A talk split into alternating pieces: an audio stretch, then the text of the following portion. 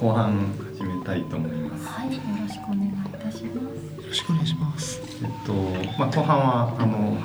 リラックスしてあの まあ最初からリラックスリラックスしていただけるといいと思うんですけど、まあちょっと肩の力を抜いたあのまあ普段どんなことを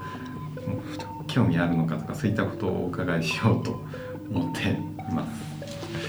いやなんかこう企画に煮詰まってしまった時とかあの次どうしようかなとか悩んだりすることってあります？ありますあります。ま毎日ですよ。毎日ですね やっぱり。毎日です毎日。そういう時どうするかって結構編集者によって違うんですよね、どう僕の僕どうするかなっていうとすぐそこにあの紀ノ国屋南店、はい。はい本屋さんが大きい本屋さんがあるんで、はい。えっ、とまあネタ探しというか、はい。あのに行くのはちょうどいいんですね、はいでで私はあのその本の背表紙とかタイトルをうんひたすら見たりして、はい。あのまあ4階のレゲエコーナーとかははい。もちろん行きますけど、普通に新書コーナーとかも見たりして、なんかもうとにかくいろんな単語をはいバーって見るみたいな、で僕自身がなんか知らなかったり知りたいと思ったり、なんか引っかかる言葉がないかなみたいな、うん。そういうなんか言葉サーチみたいなはい。ことをしに本屋さん行く時は結構多いですかね。う。ん。それでなんかそのこその言葉が表紙に掲げられたニュートンがあるとして、はい。そうすると立ち止まってくれる人がいるかなとか、うん。そんな感じででもあんまりないんですよ。これやったなとか。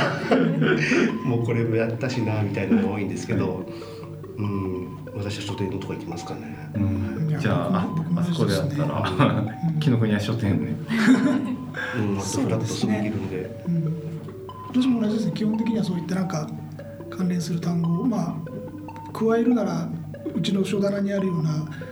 日経サイエンスとか岩波の科学とか、い。その他専門的な月刊誌とかの目次だけダーッと見て、で引っかかったワードをさらに調べてみて、うん。いけるかどうか考えるとかですかね。ちなみに最近あの興味のあるこのトピックとかそういったものってありますか？最近と興味のある。まあ、目を引いたワードみたいなことですね。そうですね。なんかワード的に。ワード的に？あ今まさに探してる時期なのかもしれないでけど。ですしょうね。超ひも理論とか。超ヒ論とかは過去にややってもやりましたね、あの橋本先生とかはい。に取材行って作ったこともありますし、そうですね。超弦超弦理論のは大きいですね。もともと私やっぱ相相対性理論とか好きなのではい。もともと科学とかに興味持ったの相対性理論とかなんですよ。でとか量そそれ相対性理論の話を知ってそれと双璧をなす量子論量子力学っていうのを知って物理面白いなってなって今に至る感じなんですけどなのでなんか手をしなひなしなあの手を変え品を変えはいで相対性理論絡みの話をいろいろやったりしますね。だからに2005年にその80ページも相対性理論の話やったんですけど、はい。そのちょっと5年後ぐらいにはあの時空というテーマで、うん。また違う切り口で、まあ、そのその中にも当然相対相対性理論の話入ってきますしそれ以外のもっと発展的な話も入れたりして時空というくくりでやったりタイムトラベルっていうくくりで、はい。あのやったりとかいろいろその同じテーマですけど切り口変えたりタイトル変えて、はい。その時はできなかった説明の仕方を他の説明の仕方をしてみたりとか。はいまあでもそっちの方が読者の人もいろんな切り口で理解できるからはい。いいですよね。なんかあのそう前あのムーさんとあのはい。雑誌の、はい。えー超科学雑誌ですよね。超科学雑誌。科学を超える。あのムーさんとい。ニュートンさんが一緒に合同イベントでムートン会っていうイベントがやっていましてそこにあのお二人登壇されてたんですけれどまさにあの文明の衝突みたいなのが 起きてたんですけどその時にあのそうちょうど真ん中にあの「エヴァンゲリオンの」あの鶴巻監督がはい。来られていて、でなんかその科学とそのオカルトの間にあるものが一番あの面白いみたいな話をされていて自分もそういう感じなんですけれどただなんか本当に新しいものって、まあ、超紐理論とかまだそれが本当に正しいのかどうなのかとかあのまだサイエンスフィクションなのかサイエンスの本当にサイエンスになるのかうん狭間にあるっていう認識で。そうですね。そのあたりとかが面白くてもっと読みたいなと思ってるんですけれど、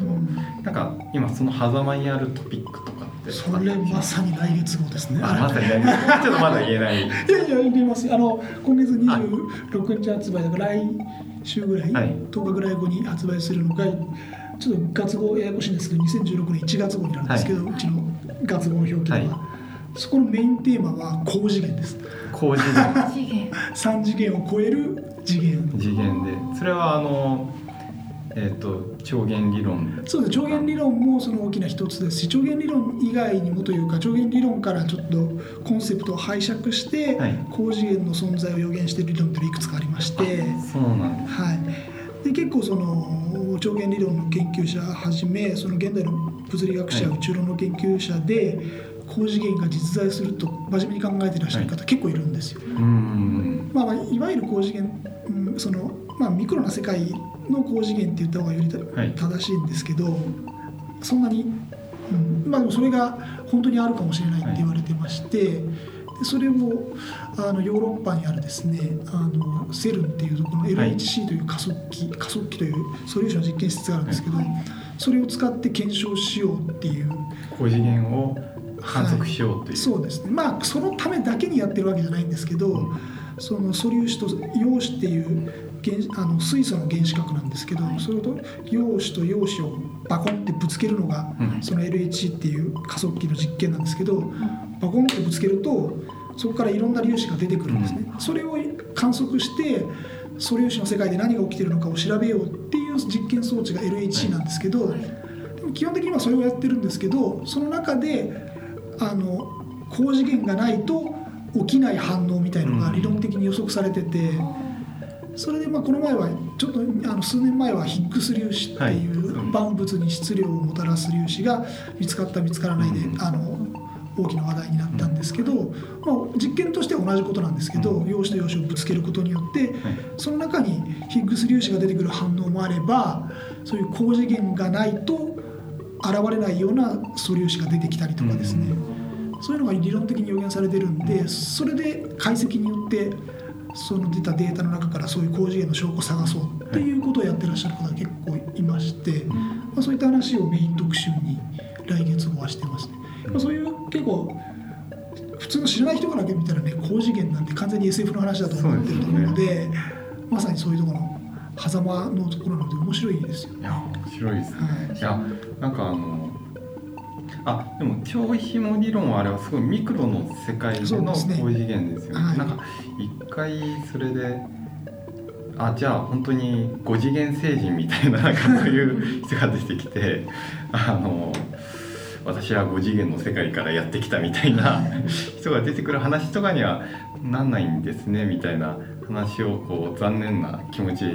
聞いたらいやまあでもそういう可能性もなくはないみたいな解消されたことがあってはい。そういうなんかもうちょっとスケールの大きい高次元とかの話とかはあったりします？ありますよ。あのものによってはその高次元の次元が無限の長さ無限の大きさ持ってるってはい。いう理論予測もあるので、はい。必ずしもちっちゃいっていうわけでもないです。モデルモデルによっては大きあの大きいようにあの高次元を予想しているものもあるので、じゃあ5次元星人のい。るかもしれないね。ごじ 我々が今こうやって生活しているベクトルベクトルに存在するかもしれないということですね。次元の話って面白いですよね。よね。あの僕らの世代はやっぱドラえもんなんですけど、はい。4次元ポケットっていうフレーズが強烈で、はい。だから今この場にない世界ここではないどこかとつながるポケットみたいな。はいであの、まあ、今こあのすごい専門的な加速器の中であのなんですよね。はい。証拠がつかめるかもしれないって話になってましたけど、もしそそこで証拠をつかめたら今この収録してるこの場も本当に私たちが3次元と思ってるのとは別のもう一個の次元がちっちゃいかもしれないですけど、あるってことになるわけですよね。それってすごいことで。すごい。じゃあなんで気づかないんだろうとか。でどこ見ても3次元にしか見えないのででも確かにあるんだっていう証拠ができたらすごく人類科学史上のものすごい大発見じゃないかと期待してますけどね。なんかそれはえっ、と物理の反物理ですね。数学。いやもう物理と言っていいと思います。数学まで言うと何でもありになっちゃうので。あなんか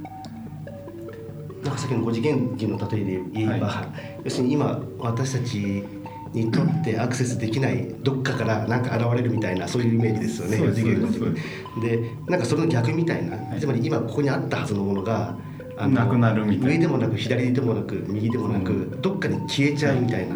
でこれはその私たちが知ってる3次元方向じゃなくて、はい私たちが見てない知らないだけで本当はあるそっちに逃げたんだはいみたいな、こうあの V あ V じゃないや。えっ、と XY あ XYZ も全部使われてる。まあその X ダッシュなんかそっち側に逃げに。たその分のエネルギーが逃げたと考えればこの実験結果が説明つくから、はい。で他の理屈があんまりないから、はい。そうするとそのもう一個の事件があるっていうのがそれが一番いい解釈じゃないのみたいなそういう、うんあのまあ、今のが一つの,、あの余剰事件が分かるための一つの理論現象でしょうけど、まあ、他にもいろいろあるそうですけど、なんかでも本当それが見つかったらすごいことですよね。す。ごい。すごいそれが本当に来年とかあるかもしれないですかもしれないです今年かもしれないすごい話題になりますね。ななんでそういうことを考えられてるかっていうのをちょっと補足すると、はい。まあ、いろいろその上限理論とか難しい話がもうある、同じ難しい理論あのはい理由動機もあるんですけど素人的に一番分かりやすいのが分かりやすいかな。なぜ重力が弱いのかっていう問題があって、じゅ重力って私たちがこの地球に引っ張られてる力ですけど、まあ、私たちこれ結構強い力だとちょっと思い一見思うんですけど、でもこれ地球めっちゃめちゃでかいじゃないですか。はい。うんうんそれに対して例えばてあのクリップがあったらはい。クリップクリップは地球地球がクリップを引っ張ってる力よりもちっちゃい磁石持ってきてピョンってやったらクリップポンってくくっつきますよね、でこんなちっちゃい磁石でこんなバカでかい地球の重力に勝っちゃいますよね、はい。うん。つまり地球の重力って実はその重さあたりでというかそれで比較するとというかねですね。すると非常に弱いんですよそれ物理学者たちはそれを大問題だと思ってて大問題と思ってるんですね。電気の力とか磁石の力でなんでこんな強いんだと。重力はなんでこんな弱いんだってこれは不思議すぎると。それはもしかしたら別の次元にそう力が。そうそう重力だけ別の次元に力が逃げてる。逃げてえだからその分弱くなってる。るはいはい。って考えてるんですね。すごい。ーすごい。それが一つの。静電気で髪が持ち上がるのとかも。そうですそうですそれはもうだから本当は紙だって地球の重力で引っ張られてるのにたかだかねその下敷きをこすっただけで地球のあの巨大な地球のん。半径どれぐらいあるっけ？6000キロ？6500キロぐらいあるキロメートルぐらいある地球にねあの下敷き1枚で勝っちゃうわけですから重力めっちゃ弱いんですよ。この辺面白いですよね。あ面白のいですね。なんでしょう。一般の人である私は全然そんなこと不思議に思わないというかいやそれは磁磁石って強いものでしょって済ませるようなのがあの私も含めてほとんどだと思うんですけど重力弱いのはなんでだろうみたいに一生懸命考えるっていうかそこに理由があるはずだって考える物理学者の方のなんでしょうね修正というか。すごいですよね。だって街角インタビューで今何が問題だと思いますかってしたら重力が弱いことですっていう答えが返ってくるんで面白いですよねなんか。さっきの超紐理論にしてもだからなんかこの宇宙とか全ては物質も全ては素粒子っていうものからなっていると、ただ素粒子がいっぱい何十種類だっけ？20種類とか40まあ種類とか。分類によるけどね。ざっくり18パーツがい種類っぱいある。電子とか話題のニュートリノとか、うんそんな兄弟とかいろんなのがあるらしいんですけど。でその20何個とか40何個の素粒子が多すぎるって思うらしいんですよ、物理学者の方は。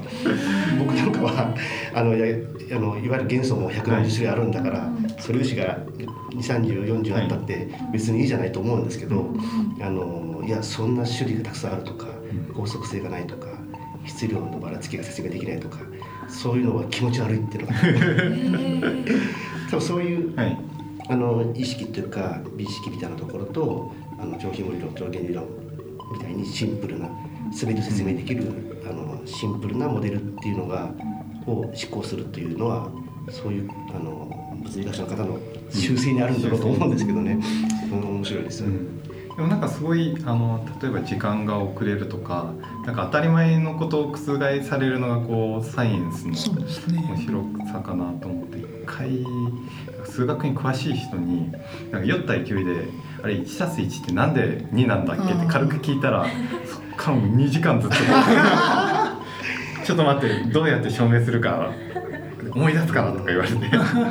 大変なことになったことがあってでそれがすごい面白くて一回なんか過去に書いたとあるあの案件の企画書で 1+1 はなぜ2なのかっていうのを プレゼンしてあの結構ボツになったんですけれどやって面白かったこととかありますね。そうなんか結構あの分かりやすいものがいいとかそういった話もあるんですけれどなんか基本的に人のはなんか分かりにくいものの方が実は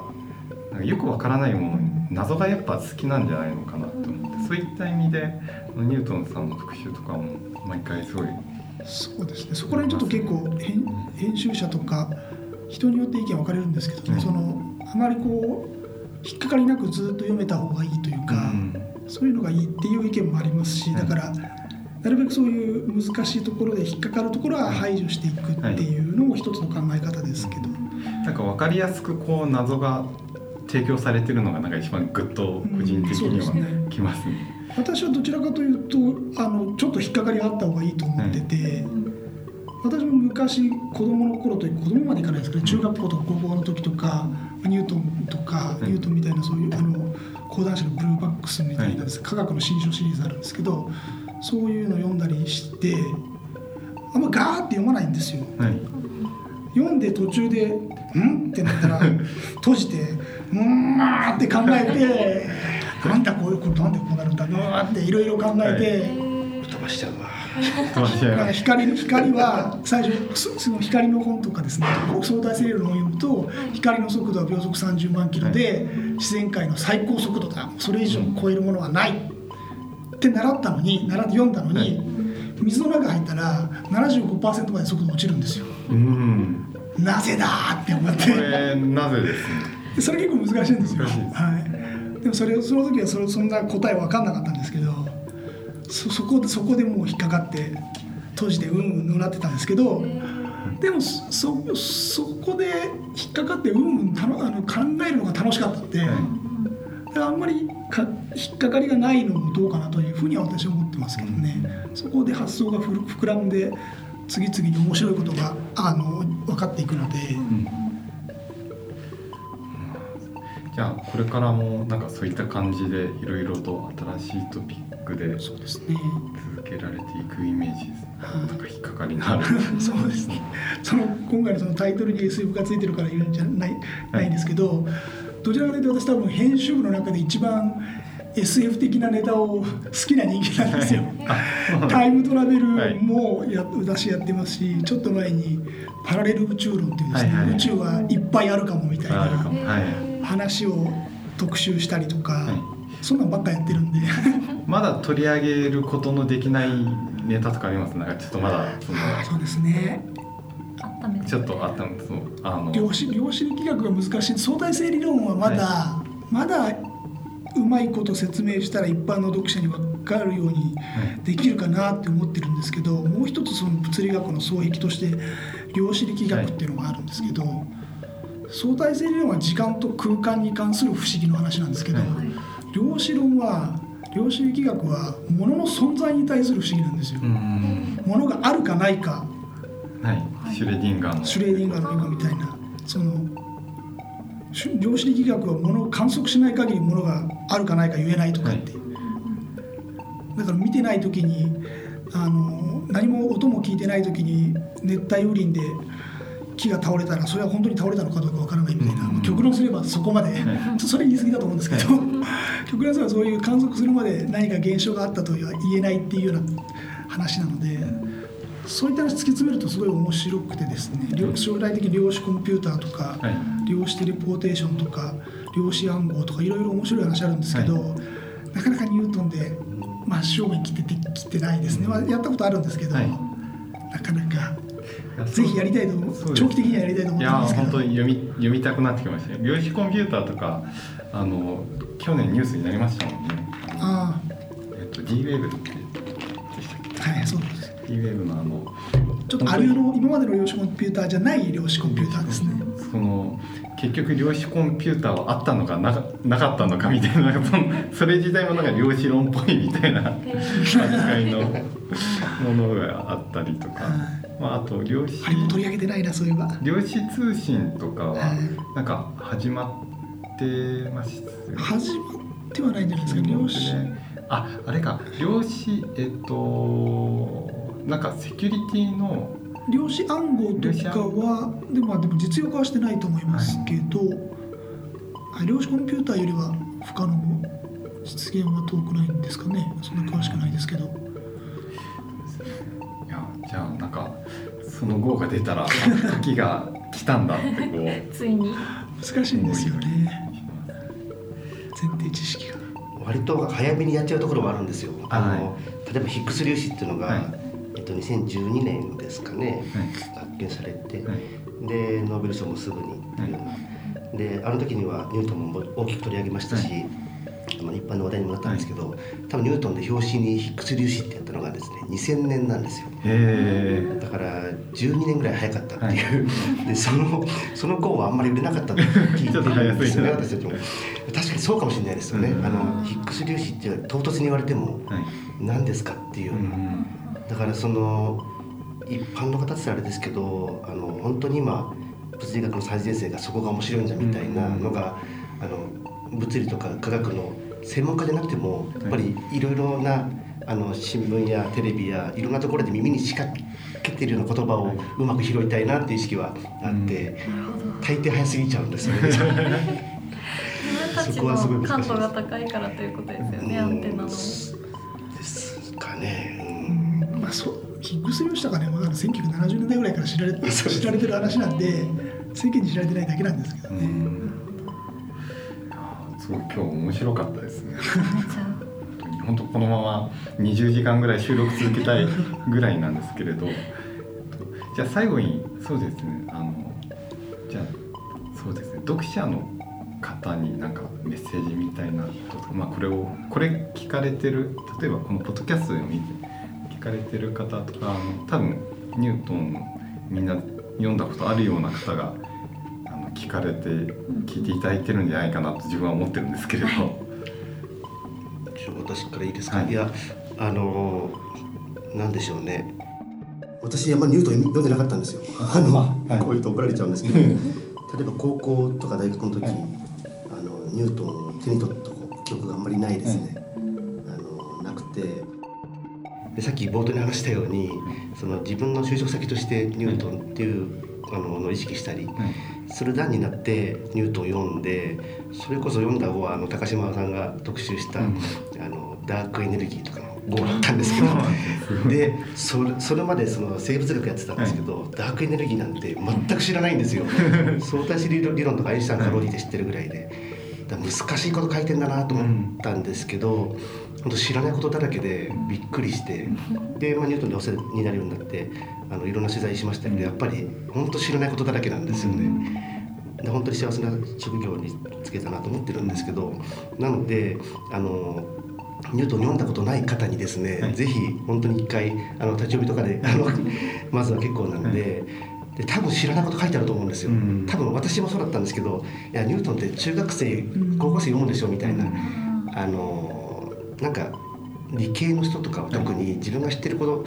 ばっかり書いてあるんでしょみたいな私もそう思ってたんですよ、うん全然違ったんですよ。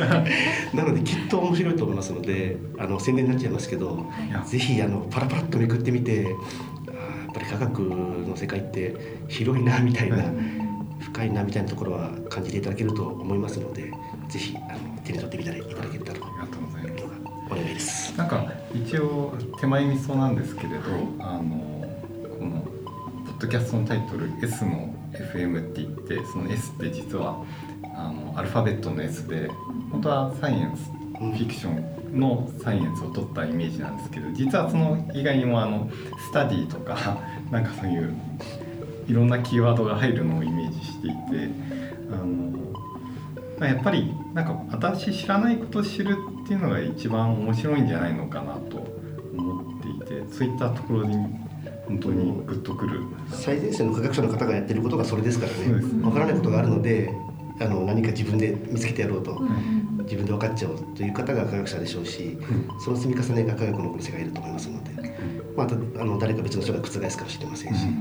それはすごく本当に現在進行形であの終わりがない世界だと思いますけどいやぜひぜひお楽しみいただければと。ありがとうございます。もうほぼ板倉にもらっちゃったんですけど。私もだからすなんですかね世間おニュートンっていう雑誌はい科学にそんなに興味ない人から来ると見ると難しいっていうイメージを持たれててで逆にいわゆる理系出身者からすると理系出身者の自分の分野に関して言えば簡単なことしか書いてないので。あのレベルが低いとかですね思われるんですけどそれは本当に今板村が言ったように自分の分野に閉じてるからであって、はい例えば私多分ニュートンに入る前に、えーニュートンに入る前はちょっと大げさかなその新聞社に入る前の段階で物理出身だったので。えっと、遺伝子と DNA とゲとゲノムゲノムゲノムと染色体の区別のあの違いを言えるか多分言えなかったんですよね。これ多分この4つの違いをちゃんと言える物理系の人間はあんまりいないと思うんですよ。でもこれ生物学からしたら基本の木なんででも多分しあんまり知らないと思うんですよね。なのででもそういう物理好きな人間は絶対に生物とかもあの読んだら絶対面白いと思うし科学好きな人間はやっぱ他の物理とかの面白さを知れば興味持つと思うんですよね。だから自分の分野に理系の人も閉じこもらずにニュートン読んでみてニュートン自分が物理系出身だから物理の記事読まなくていいって生物系の記事読んでも読んでもらったら絶対面白いと思うんですよ。そういう分野を横断するためにも。うちのそのあ特に例えば生物のその生き物の話なんて、は結構尽きないというか、うん。いろんな生物登場させると大体いろんな生物登場させたから大体知ってるなと思ったら知らないこと結構いっぱい毎回出てくるんですよ。はい。来月号でそのイラスト使ってしょあに4ページも使って車庫の特集してるんですよ。車庫。車庫。あの寿司ネタの車庫、はい寿司車庫って頭あんま見たことないくないですか？確かに。頭切り落としたこっちしかないですよね、こっちばっかりフルのか車庫あんま見たこといないですよね。その段階でも一つあ車庫の頭とか頭部こんな形してるんだって面白さありますし車庫のパンチ力すごいんですよね。すごいですね。車庫のパンチ力なんかガラスとかあのこんなあのなんですかね貝殻割って食べるらしいんですよ。パンチガーンってやって貝殻バリッてやって中食べるらしいんですけどすごいですねそのパンチ力70ニュートンらしいんですよ。70ニュートンというのは70キログラムの人がはい。地球から受けてる重力と同じぐらい。はい。それぐらいのパンチ力を車庫出すらしいんですよ。それは重力が弱いっていうよりかは車庫強いって話ですよ車庫強いですよそんなのね今まで散々やってる。けど車庫車庫のパンチ力が強いってのは知ってましたけどそこまで強いのかってとかですね。そういうなんかなんいろいろやってってもそういう生物のいろんな多様な面白さとか。そのコーナーは前にやったらフリツボとか。ああそうです。ね富士壺も面白い壺を解説する雑誌ニュートンしかないと思うんですよね。見てるのを担当者の後ろから見ておかしくなっちゃって。富士壺を一生懸命書いてるなと。富士壺じゃあの青森県の発色センターから取り寄せた イラスト仕様にして。